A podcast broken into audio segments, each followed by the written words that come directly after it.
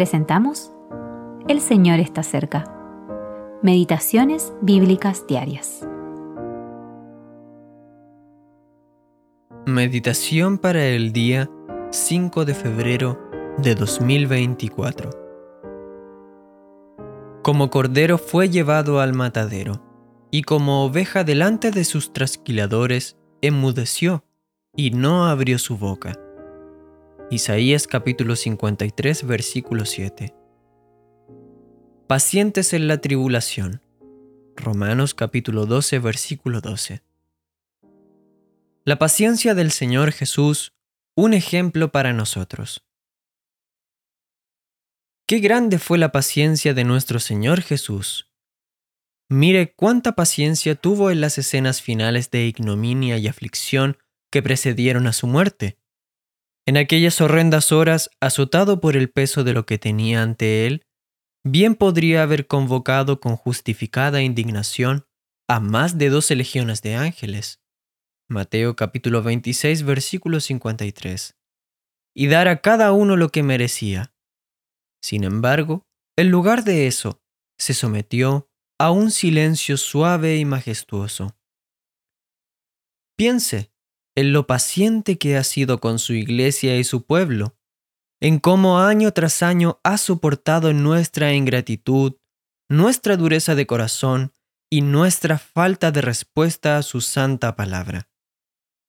Sin embargo, la mano de nuestro Dios amoroso y paciente sigue extendida. Isaías capítulo 5 versículo 25, capítulo 9 versículo 12 y 17 y 21, y capítulo 10, versículo 4. Querido Hijo de Dios, ¿está usted pasando por alguna amarga prueba? Tenga paciencia. Bueno es Jehová a los que en él esperan. Lamentaciones capítulo 3 versículo 25.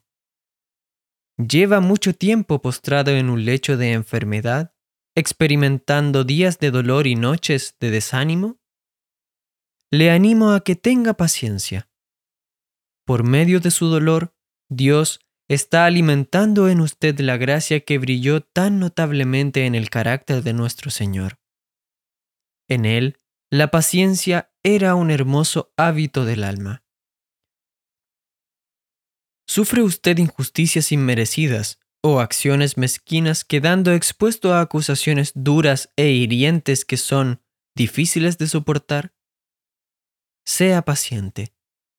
Cuídese de las palabras duras o la irritación, y recuerde cuánto mal hizo Moisés cuando habló precipitadamente con sus labios. Salmo 106, versículo 33. Piense en Jesús de pie ante un tribunal humano con completa y silenciosa sumisión, plenamente consciente de su inocencia y justicia, y deje su problema en manos de Dios.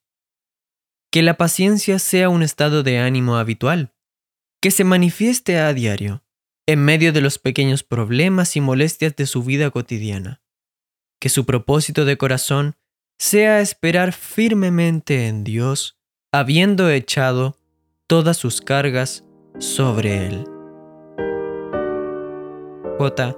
R. Macduff